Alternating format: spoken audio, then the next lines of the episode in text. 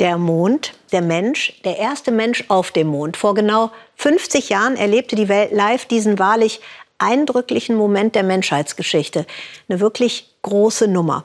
Und genau in der Liga ist nun US-Präsident Trump auch unterwegs. Er plant nämlich, dass seine Nation 2024 wieder auf dem Mond landet. Und von da an sollen die USA immer wieder zum Mond fliegen. Ein Geheimnis der größeren Art ist die Finanzierung der Trumpschen Weltraumpläne. Egal wie astronomisch oder astronautisch, die Weltraumfans, die fiebern jetzt schon. Cape Canaveral, Florida. Der Countdown läuft. In wenigen Stunden soll diese Rakete von dem privaten Raumfahrtunternehmen SpaceX ins All geschossen werden. Ken Kramer baut Kameras ganz in der Nähe der Startrampe auf. Aus Sicherheitsgründen darf sich hier später niemand mehr aufhalten. Wenn alles klappt, werden die Kameras durch die lauten Geräusche ausgelöst. Sicher ist das nicht. Im April war bei einem Raketenstart sogar eine Kapsel explodiert. Hobbyfotograf Ken hat seine Leidenschaft für Wissenschaft und Weltraum früh entdeckt. Ich war ein Kind, als das Apollo-Programm startete. Neil Armstrong lief auf dem Mond. Das war meine Inspiration, Wissenschaftler zu werden, Chemiker. Daher kommt meine Liebe für die Wissenschaft.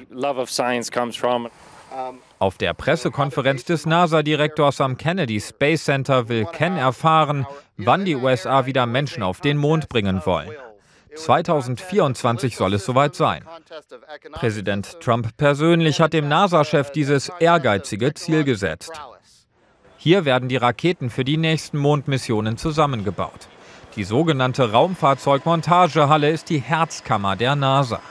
Schon die legendäre Saturn V-Rakete, die vor 50 Jahren erstmals Menschen zum Mond brachte, wurde hier montiert. Jim Ogle hat als Elektroingenieur daran mitgearbeitet. Damals hätten viele Kritiker nicht geglaubt, dass die 110 Meter hohe Rakete wirklich abheben würde. Ich blicke zurück und sage, oh mein Gott, wir haben es wirklich geschafft.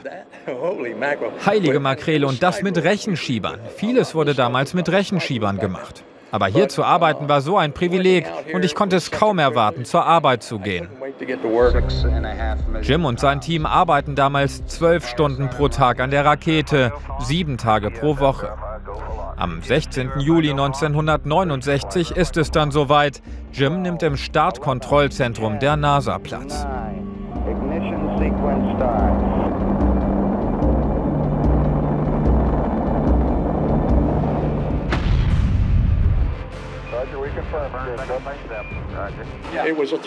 Es war ein Nervenkitzel, hier zu sein, glaub mir, das war ein Kick. Es war berauschend.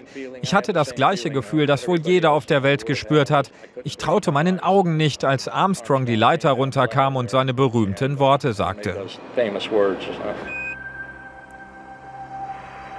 It's one small step for man, one giant leap for mankind.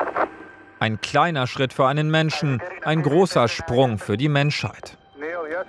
Bei Mondspaziergängen der Astronauten soll es in Zukunft nicht bleiben. Die USA streben mit ihren neuen Raumfahrtmissionen eine permanente Präsenz von Menschen auf dem Mond an. Bei der NASA laufen die Vorbereitungen.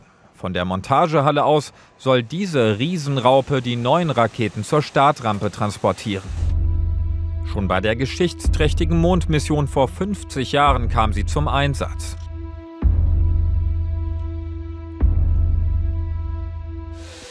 Jetzt wird das Spezialfahrzeug gründlich modernisiert.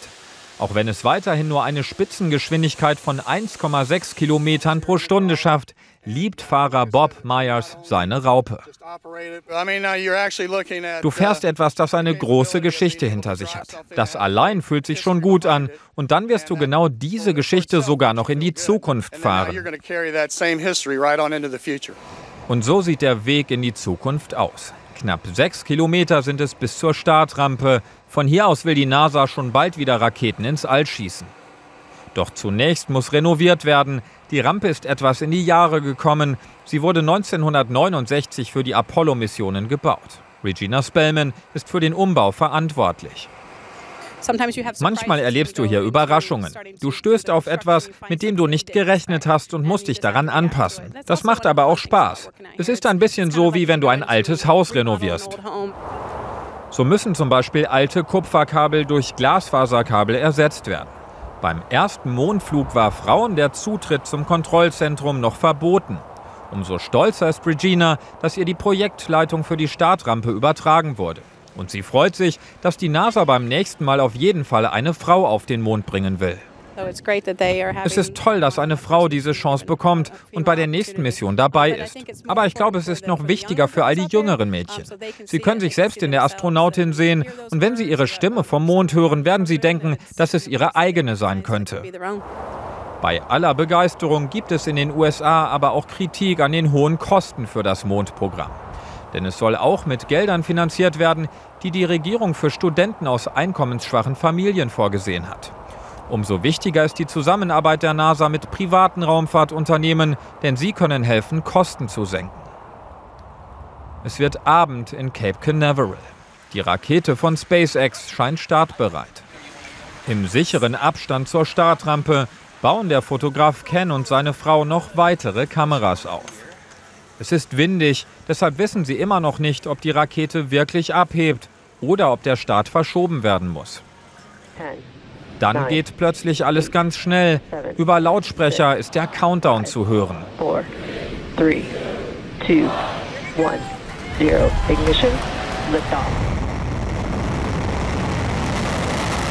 Die Rakete befördert auf einen Schlag 60 Satelliten ins All. Im Verbund mit mehreren tausend weiteren Satelliten sollen sie künftig in jedem Winkel der Erde einen Zugang zum Internet ermöglichen. Wir haben es richtig rumpeln gehört, oder? Ich konnte das Beben hier im Boden spüren. Es war lauter als sonst. Ich bin wirklich sehr zufrieden. Wir hatten eine direkte Sicht. Es war nichts auf der Linse. Wir haben tolle Aufnahmen gemacht. Ich bin wirklich glücklich.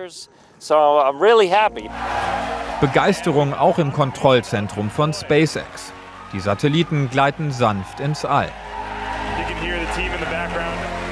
Wenige Minuten später landet die Antriebsrakete unversehrt auf einem Schiff. Sie ist wiederverwendbar, das spart Kosten. Diese Rakete haben sie schon dreimal gestartet. Bald werden sie eine Rakete sogar viermal starten. Was wir da gesehen haben, war ein absolut spektakulärer, voller Erfolg. Ken kann es kaum noch erwarten, bis endlich wieder Menschen Richtung Mond aufbrechen.